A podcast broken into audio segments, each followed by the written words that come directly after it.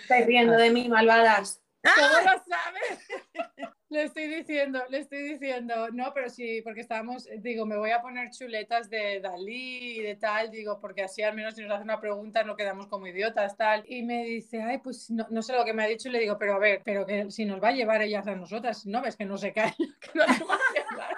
La entrevista la va a llevar ella.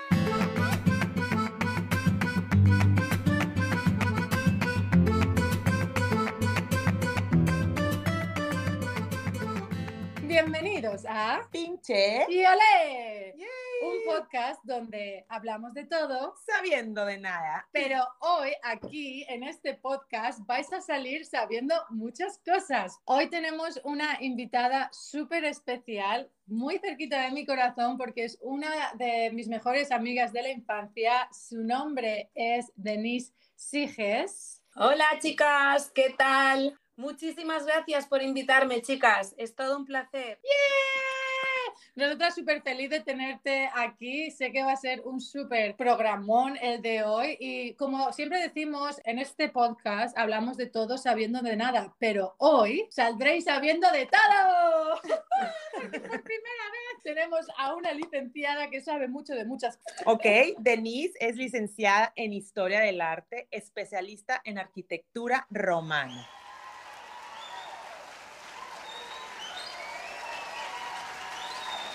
A todos nos encanta conocer un poquito más de tu historia, de dónde eres, qué haces, a qué te dedicas. Platícanos un poquito de ti, Denise. Bueno, pues mm, Ana, muchas gracias por, por esta presentación tan magnífica. Bueno, todo sucedió con 14 años. Mi mamá me llevó a un país que si no han visitado tienen que visitar absolutamente, recomendado 100% y es Egipto.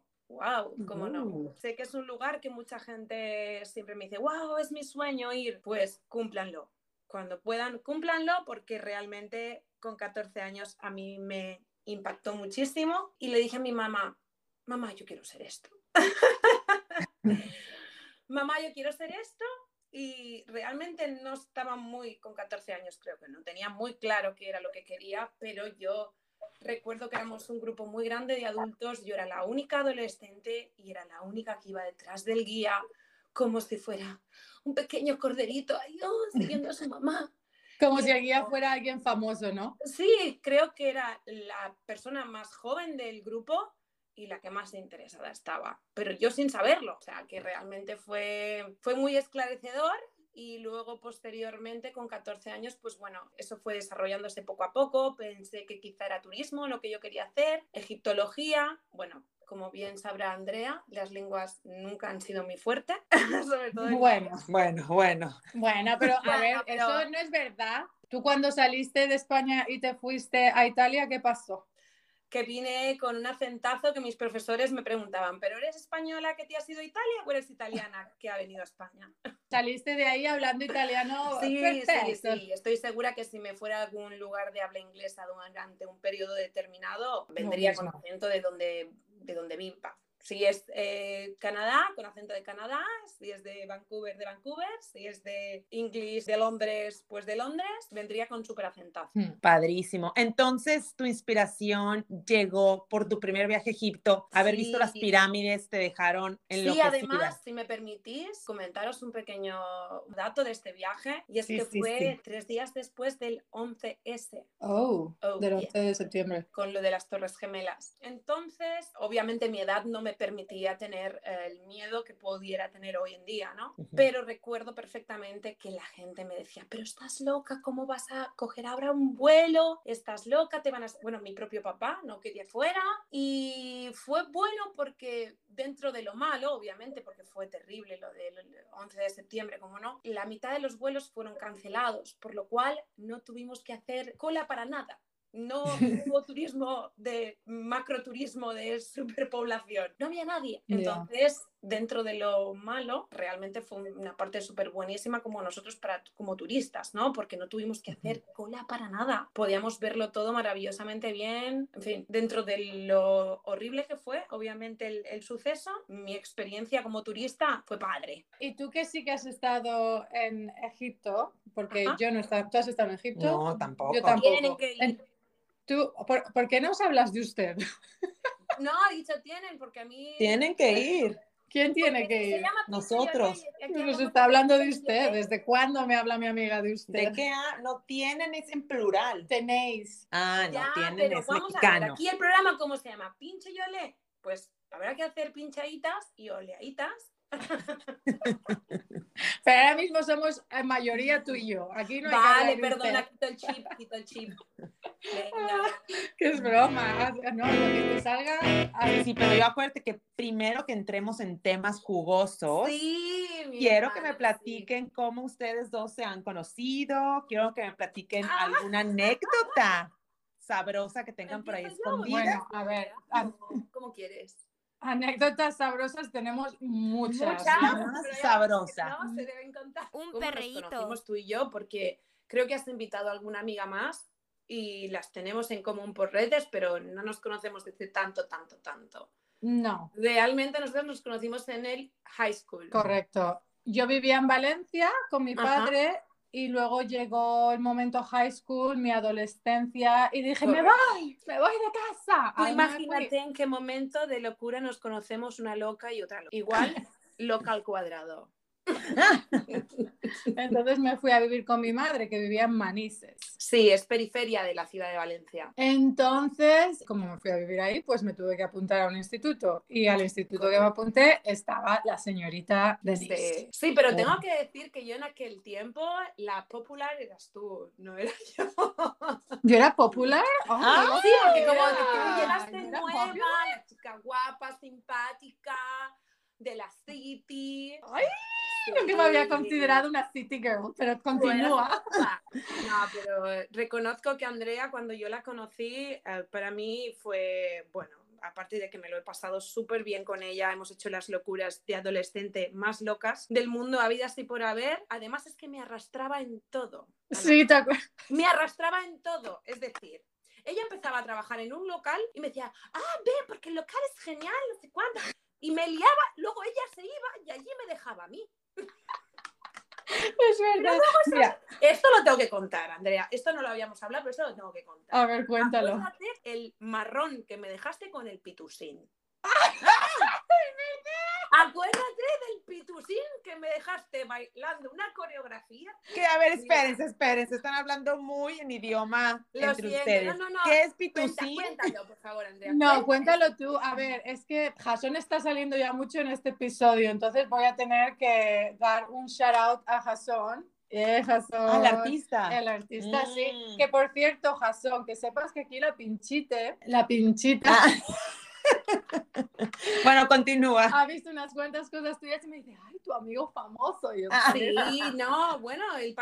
Bueno, yo ya también lo vi de extra en cositas, en Sí, series. sí, a- Jason ha hecho sus cositas. Sí, Sí, Jason- sí, sí, no, yo me alegro muchísimo, pero recuerdo que todo el mundo tiene un comenzar. Él estaba comenzando y empezó por la música, que creo que no era lo acertado. Creo que más el mundo del actor se le da bastante mejor y el mundo cómico, etcétera.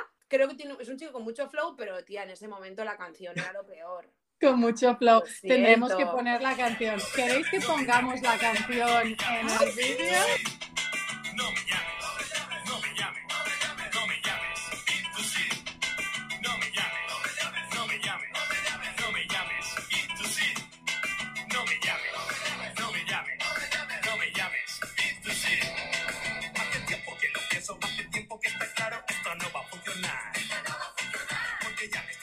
Bueno, ¿cuál fue la historia con...? Vale, contemos la historia, porque es que de verdad nos Entonces la enrollamos historia fue que Andrea, como ella es tan encantadora, tan showgirl, ella se había prestado a ser una de las bailarinas del show. ¿Por qué se ella decidió marcharse a Canadá. ¿Y a quién les pasó la pelota?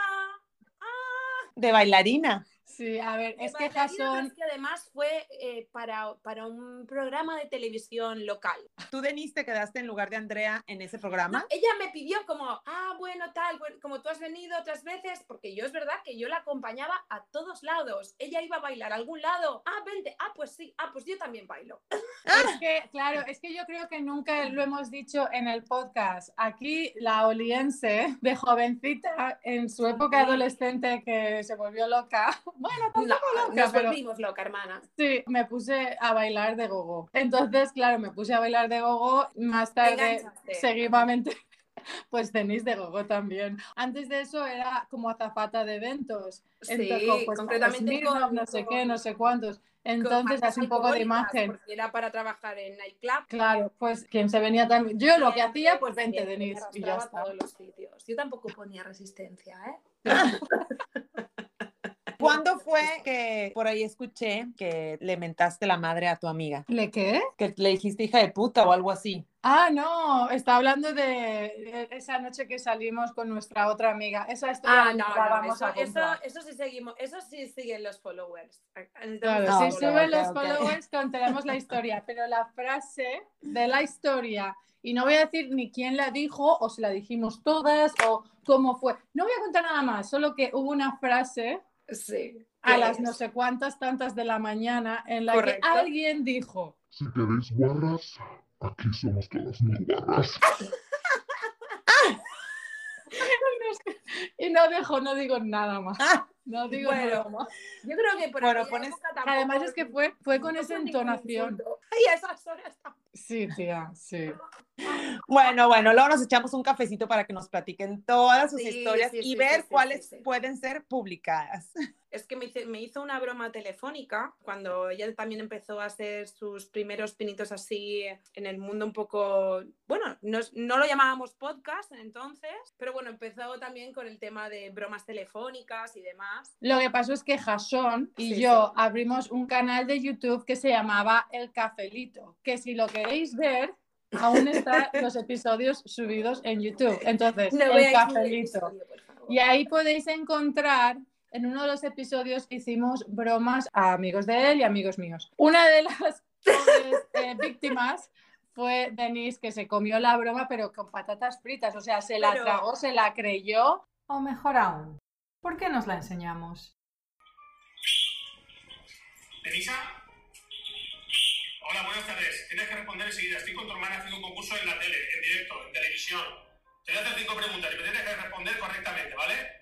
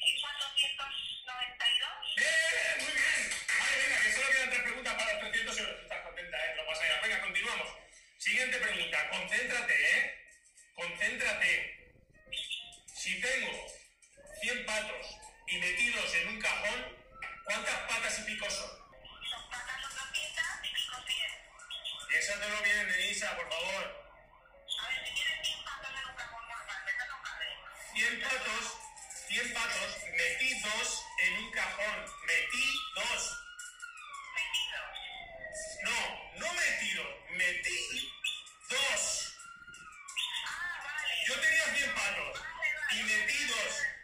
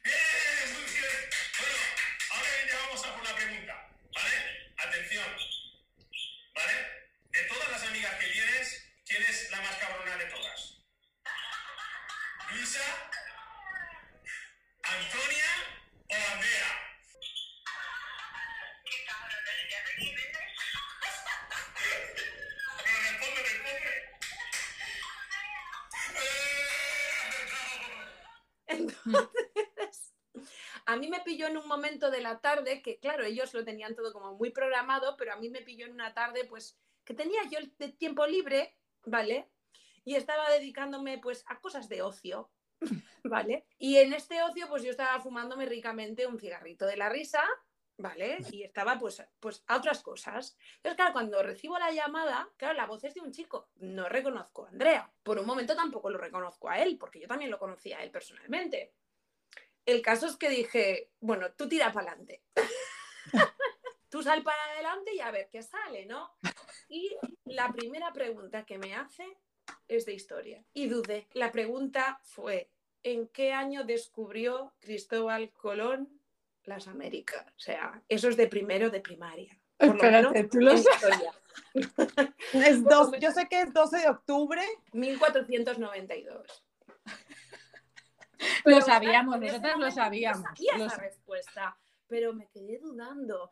Y tía, yo estaba en la universidad, joder, estudiando historia. O sea, vale que lo preguntes a una persona random y pues la pilles que quizá no lo sepa, pero joder, o sea, eso es como la Revolución Francesa, no me puedo olvida- olvidar el 1789, joder, son fechas clave para un historiador. Para un Claro. historia.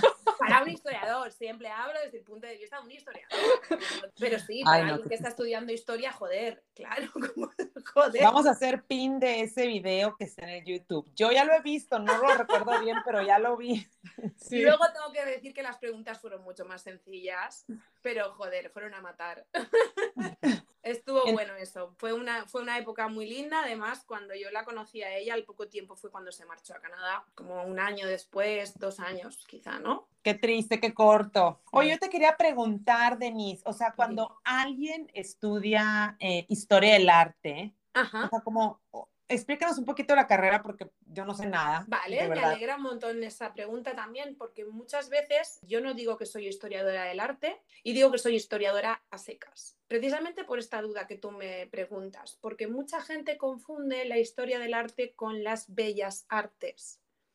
Yo no tengo ni idea de dibujar, no tengo ni idea de hacer un cálculo matemático para saber hacer arquitectura, pero yo, la historia del arte básicamente trabaja la historia mediante las épocas y, y estilos del arte. ¿De acuerdo? Pero eso no quita para que en la asignatura, en la carrera tengas unas asignaturas de historia pura y dura a secas. Luego tenemos las tres artes mayores, que es lo que en historia del arte también te digo de cuando yo estudiaba, ¿eh? que ahora, ahora muy seguro han cambiado, pero cuando yo estudiaba las tres artes mayores es la arquitectura, la pintura y la escultura. Y luego las artes menores, uf, pues van desde la música, la danza, eh, Literatura. los muebles, las joyas y en la actualidad podríamos incluir muchísimas más, como por ejemplo el make-up. Oh, De hecho, yo creo que en las tesis más actuales y demás están surgiendo temas de este tipo. Entonces tú lo que estudiaste en principal es como historia. Sí, lo que pasa que digamos que en historia del arte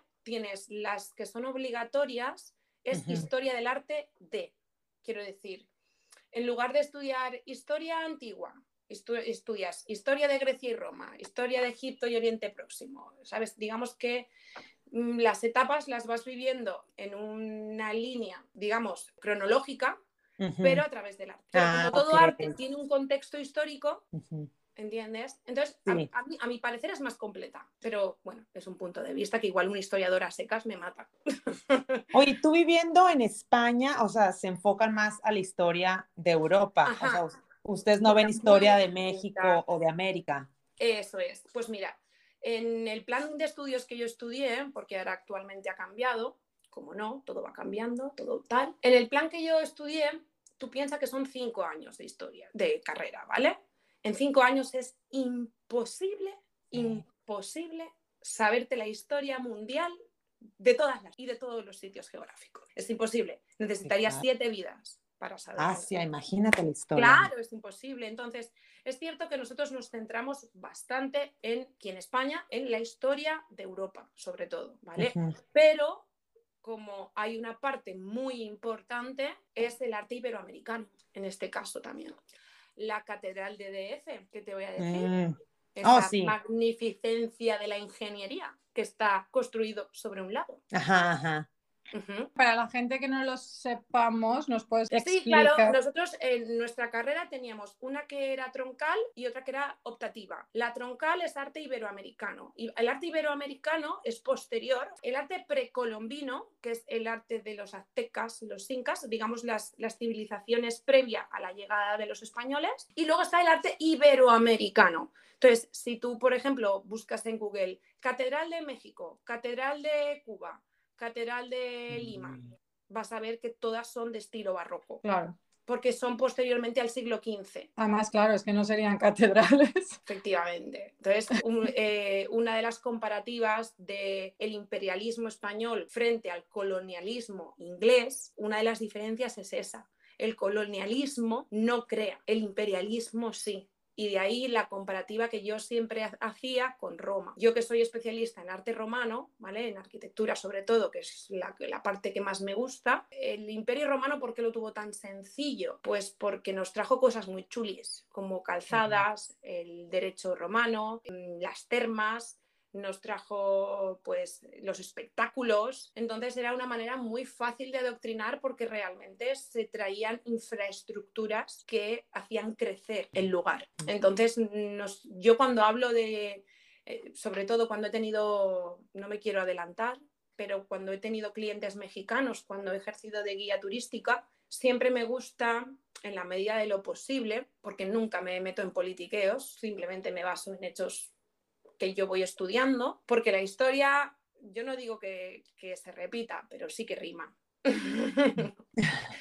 Entonces, es muy difícil explicarles a personas que igual de índole política no están tan de acuerdo o no están directamente con la percepción abierta de explicarles el por qué se ha generado esa, ese odio quizá que se tiene a la hispanidad cuando nos unen más cosas de las que nos separan. No todos, pero hay mucha gente, y no solamente mexicana, sino de- que están como, es que los españoles vinieron, hicieron la Exacto. masacre, el no se cree, nos quitaron. No, lo que yo me refiero es que la hispanidad que ahora, bueno, también estamos hablando de personajes como Hugo Chávez, tampoco podemos hablar de, quiero decir, que estos comentarios los he hecho personajes como Hugo Chávez, que podemos esperar.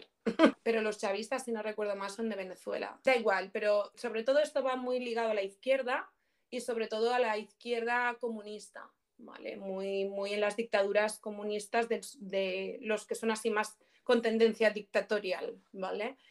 Eh, sí, de hecho se, cre- se quería quitar el Día de la Hispanidad por el día de, si no recuerdo mal, era la lucha indígena o algo así. Y Ya. tiraron estatuas de Col- Cristóbal Colón, etcétera, que, que, por cierto, que vamos a apartar una cosa de la otra. Comprendo que tienen esculturas de Cristóbal Colón, porque de hecho Cristóbal Colón no es español, Cristóbal Colón es italiano. Otra de las cosas que a mí me encanta decirle a los italianos, sí, Cristóbal Colón fue el que descubrió América, ok, pero ¿quién lo pagó? Los españoles. Por eso allí se habla español, no se habla italiano.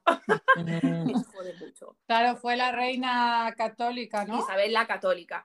Pues Isabel la Católica en el Cristóbal Colón hizo un par de viajes y en uno de los viajes que volvió trajo a un par de indígenas de allí y pretendía esclavizarlo. Y fue la propia Isabel la Católica la que le dijo, te quito de la expedición, te vas a tomar viento fresco. Y de hecho Cristóbal Colón, si no recuerdo mal, murió en Valladolid, pobretón como él solo, porque por el decreto, de- por todas las, las, las cosas malas que estaba haciendo con los indígenas allí. Es más, puede ser, ya que estamos hablando de eso, Ajá. en España la esclavitud estaba prohibida. Sí, correctamente. Y de hecho fue Isabel la Católica en el decreto de las Américas en el que decía que no, no, no debía haber esclavitud. Ocurrir, ocurría. Mm, Vamos a ver. A día de hoy, la Ocurre, esclavitud está también abolida. ¿Quiere decir que no existe? ¿Tú crees? pero existe. existe. Existe.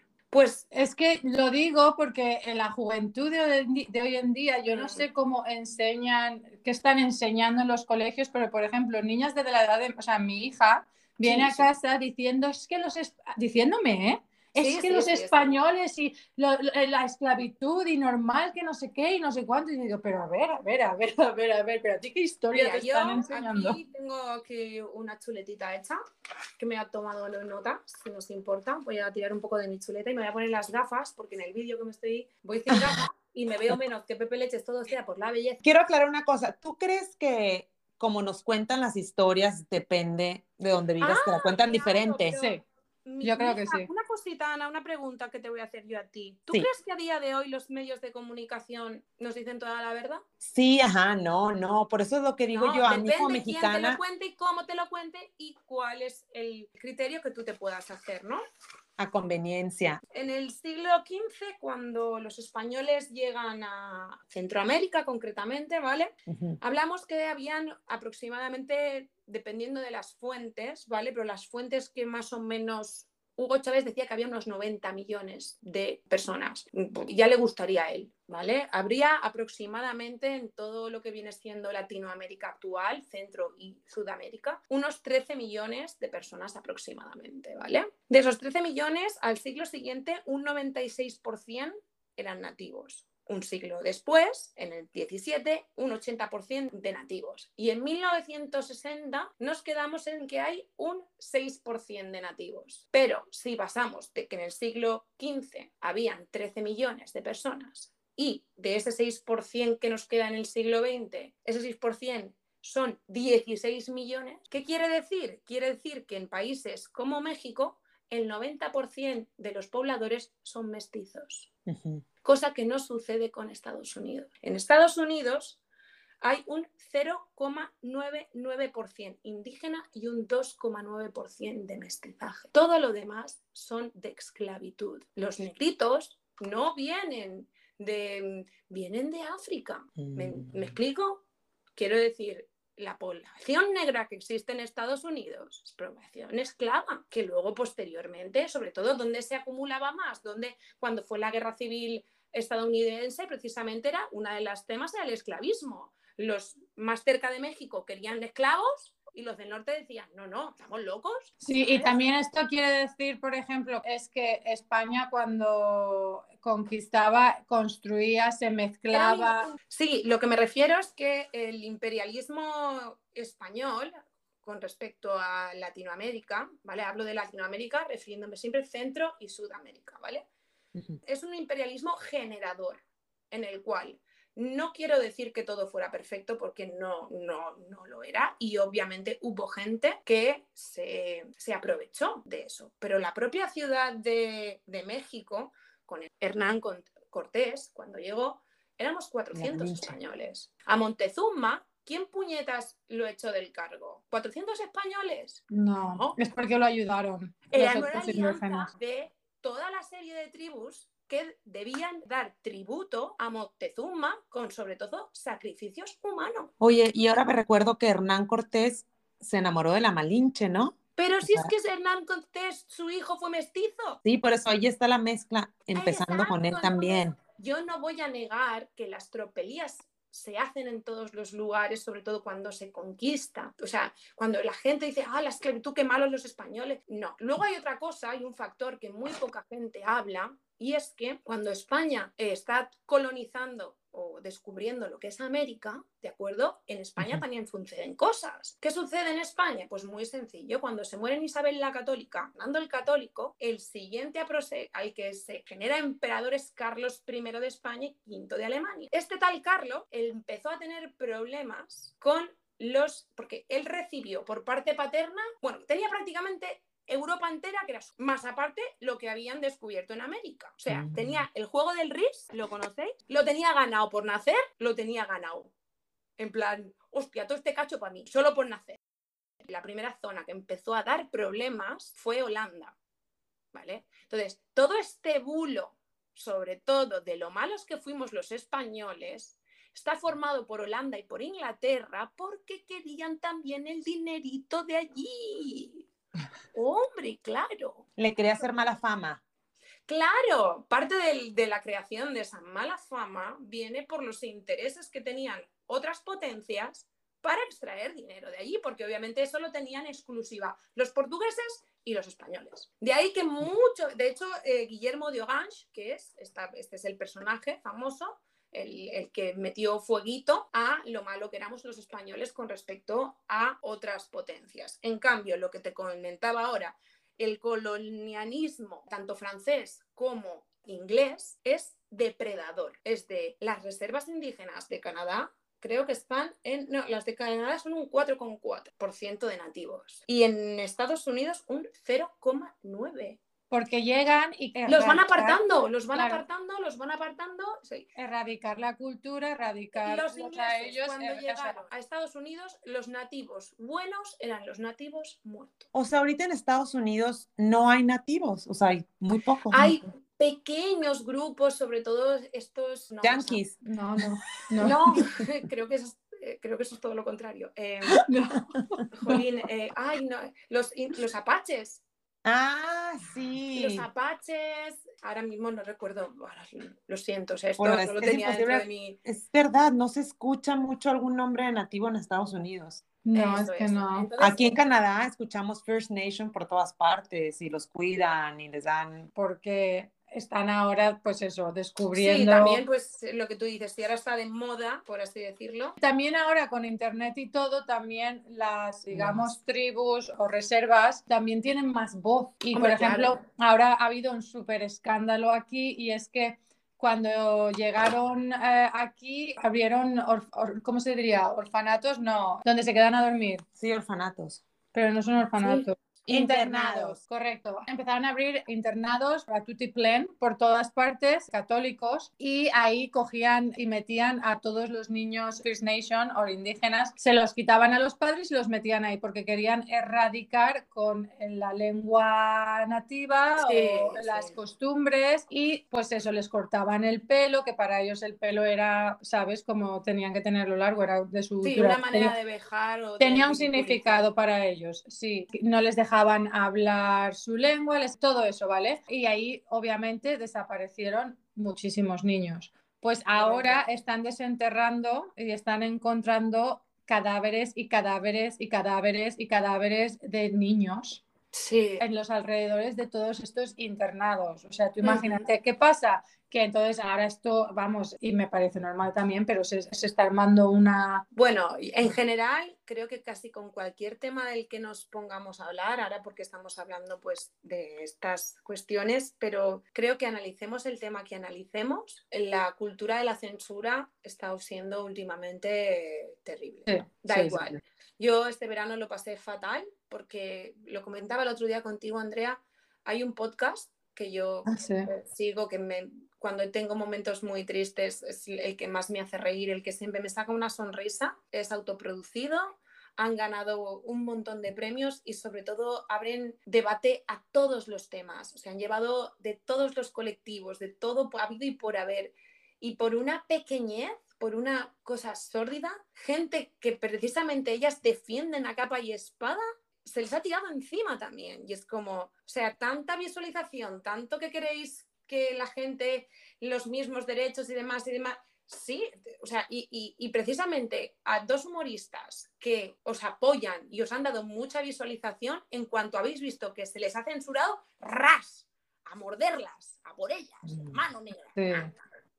Sí, estamos en una, en una época ahora en la que va todo el mundo de que eh, tenemos todos el derecho al free speech, pero no, no, aquí como digas algo que va en contracorriente de la opinión popular, Te Así crucifican. es, así es. Cuando uno es impopular tiene que saber las fuentes, porque si las fuentes de información que te llegan están, a- están adulteradas o están modificadas para, con un fin, ya sea político, económico o el que sea, pues claro, Hablando de las fuentes, a mí se me hace que ahora en Internet, con tanta información, es muy fácil caer en una, en una fuente. claro, los, errónea. las fake news, las fake news es el pan nuestro de cada día. Wow. Te quería hacer una pregunta y ya con esta pregunta yo creo que dejamos ya temas políticos Sí, no. y, España y México y quién hizo qué y tal, ¿vale? Sí, Pero correcto. esto es algo que me parece súper gracioso y no lo había experimentado o vivido hasta que salí de España y llegué a Canadá y claro, he conocido a mucha gente latina Y todos, Denise, todos, Todos. ¿vale? Todos me han dicho que es que los, los españoles ceceamos, que yo no sabía que ceceábamos, ¿vale? Pero los españoles ceceamos porque en un momento en la historia hubo un rey Hubo un rey que se ve que ceceaba, algo le pasaba. Se lo estaba comentando a mi pinchita aquí antes de, de empezar el podcast y me había dicho que era porque eh, tenía. El no tenía- frenillo, el frenillo, ¿no? que Ah, le he el dicho- frenillo. Ah, pero yo pensaba que lo del frenillo es lo de la pilila. También, también, se le puede valer para ambas. Ah, vale, eso son un frenillo ahí y otro frenillo ahí. O sea, hay dos frenillos. Yo por lo menos en contexto lo he entendido para ambas. Vale, bueno, pues que como que eh, ella dice que le faltaba frenillo o algo. Bueno, la No. cuestión, Ese lo Sí. tenía pegado. que por algo de eso Pero ¿sabéis quién es? Sí, ¿quién es el rey? No lo sé, a mí nadie me lo ha dicho. A ver, platícame la historia. Ah, pero si tú la sabías. No me sé el nombre del rey, solo sé que como que tenía el frenillo corto. Has oído, Ah, has oído el o sea, rumor, yo sé ¿no? de Fernando VII que tenía un señor Ah, papi. pollón, pero no sabía lo de él. que ceceaba. Que me lo- Ahora mismo así por pregunta no sé quién es, tendría que google, googlear. Pero que es que no es, que es mentira. No, no, claro. No, que es verdad. No, o sea, el repite, rumor- el rumor es verdad. Repítelo y ponlo y Hagamos verás un poquito de cordura sobre esto. El español castellano, como lo llamamos aquí, deriva del latín. Al igual que el castellano medieval, no es el mismo que el actual. Pero, de hecho, eh, nosotros tenemos una provincia, que son, eh, son islas, que son las Islas Canarias, y allí también hablan muy parecido a, a como hablan en Cuba, por ejemplo. Tienen este acento sabrosón. Así, ¿sabes? Entonces, realmente la evolución del lenguaje sí que es, pero lo del ceceo, seseo, no recuerdo yo, o por lo menos así como, como chichilla de la historia, como dato interesante de la historia, la verdad es que no tenía ni idea. Sí que sé que la bandera de Argentina viene por el banderín que lleva, llevaba Fernando VII. Es como una banda y de ahí tomaron para la bandera de Argentina. Oye, me parece muy, eh, muy interesante saber cómo empiezan los acentos. O sea, como Ah, bueno, pero la evolución del lenguaje es, Ujú. es como lo que le comentaba el otro día a Andrea. La única, la única lengua que hablo con fluidez, aparte de la materna, es el italiano. Y una cosa que curiosa que hablaba el otro día con ella era precisamente que latino, en italiano, significa latín. latino en italiano significa al igual, pues. Entonces, yo, para- creo que el desarrollo de las lenguas romance, que todas vienen del latín, obviamente por, por geografía pura, geopolítica pura, creo, creo, ¿eh? Sería un error si digo que estoy 100% segura, pero creo que la lengua romance más cercana al latín es el italiano. Y el latín en italiano se, se dice latino. Claro, entonces, eh, eh, otra vez me voy a meter en politiqueo sacando este tema, pero Dale. claro, es que tuve, el otro día tuve un rifirrafe con una persona en TikTok y te voy a contar lo que pasó. ¿Qué pasó? Que ella estaba hablando, ella era, la, la- o sea, ella decía que ella era latina, ¿vale? Y se ve que hay- y ella es pelirroja con ojos azules y se ve que alguien le dijo que no tenía nada de pinta de latina por, pues, por lo- los ojos azules y pelirroja, pero claro, obviamente quien lo dijo no tiene ni puta idea de nada. Pero bueno, la cuestión, ella subió un vídeo súper ofendida, súper ofendida, decía que le parecía súper fuerte que a día de hoy que digan que porque tiene los ojos azules o tal, digan que ella no es latina, ¿vale? Que ella es latina porque su madre es latina o mexicana y su padre es inglés, pero ella sigue siendo latina y no sé qué. Y que si le dijeran eh, latina a alguien español de España, que entonces vale, que no son latinos, pero que ella es latina, pero que lo dijo con un, un mito súper Sí, enfadada, sí, me imagino, me imagino. entonces yo le puse un comentario, ¿vale? Eh, eh, todos los comentarios eran, yes, you go, girl, ¿vale? Sí, en plan, quien te lo ha hecho es un capullo, Sí, lo que no tú qué. dices, seguir la Vale. corriente, que es lo más sencillo. Claro, entonces yo le escribí en esto y le dije, hombre, yo, que vale, que cada uno haga su culo un florero, pero voy a añadir aquí que realmente el término, ah, porque ya estaba diciendo el término latina o latino de dónde venía, ¿vale? Y yo le dije, a ver, realmente el término latino, latina, ahora se utiliza para denominar o para hablar de, de gente de Latinoamérica, correcto. Correcto. Pero realmente proviene de la lengua latín, del latín, Correcto. ¿vale? Y de la lengua del latín latino. Y de la lengua del latín está Correcto. el italiano, el español, el francés, el griego, rumano, claro, y esas, o sea, se puede considerar latino y latina a cualquier cultura que viene o que, que sus lenguas vienen del latín. latín. Con lo cual, pues sí que se puede decir que un español, tanto un italiano etcétera, Claro. etcétera, son latinos. Claro. Y entonces, bueno, pues todo el mundo... Lenguas romance o lenguas latinas. No, que me refería, para empezar, el problema lo tiene ella, es su punto número uno. O sea, con respecto a una persona, porque como, bueno, miradme a mí, ¿qué pinta tengo yo de española? Con ojos azules, rubia. Toda mi vida me han preguntado si soy americana, francesa, holandesa, en fin. O sea, quiero decir, ¿qué tendrá que ver una cosa con la otra? Eres tú mucho más española, typical Spanish, por así decirlo, ¿no? Y yo más typical eh, Canadian que, que realmente, ¿no? Mm. O sea, entonces, para empezar, el problema lo tiene ella. Eso es punto número uno. Y punto número dos, claro que cualquier persona que venga del latín se pueda considerar que, que habla una lengua latina, claro. Lo que pasa que efectivamente tú tenías, vamos, tienes razón que hoy en día la palabra latino se especifica concretamente o se generaliza, vamos a utilizarlo así, como una persona de Centroamérica o de Sudamérica, latinoamericana, ¿ok? Esto lo tenemos, esto de acuerdo. Pero que la raíz de la palabra viene del latín, eso es un hecho. Y quien no quiera verlo, da igual cómo sean el color de tus ojos, porque estoy segura 100% que hay mexicanas rubias con ojos azules, hay argentinas con morenas y ojos azules, porque a día de hoy tú, si quieres ser rubia, te tiñas el pelo de rubio. ¿Te quieres tener los ojos azules? Te pones unas lentillas.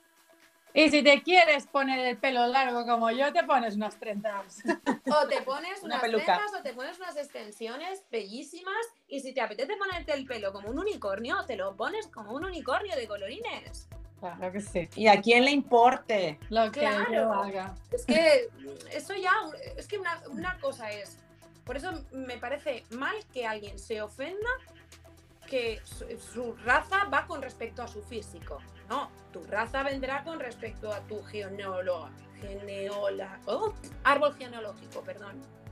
Quiere decir que si tus, tus padres son nacidos en México, por poner un ejemplo, pero tus abuelos, uno tiene orígenes alemanes y otro tal, pues hay mucha probabilidad de la que la genética sea muy loca. Claro. De hecho, mis Ok. papás, ninguno de los dos tiene los ojos claros, ni mis hermanas tampoco. Es de mi abuela. O del butanero. O también. Tenemos que ser ancestry.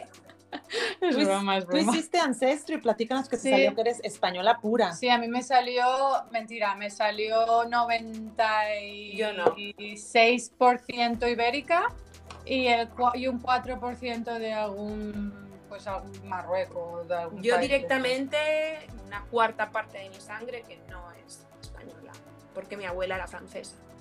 Claro. Mm, yo igual, sabrá Dios que seré, combinación de por ahí. Hombre, pues tú tienes, pues tú obviamente tienes mucho Spanish de España en ti. eh, tendrás. El acento sobre todo. Sí.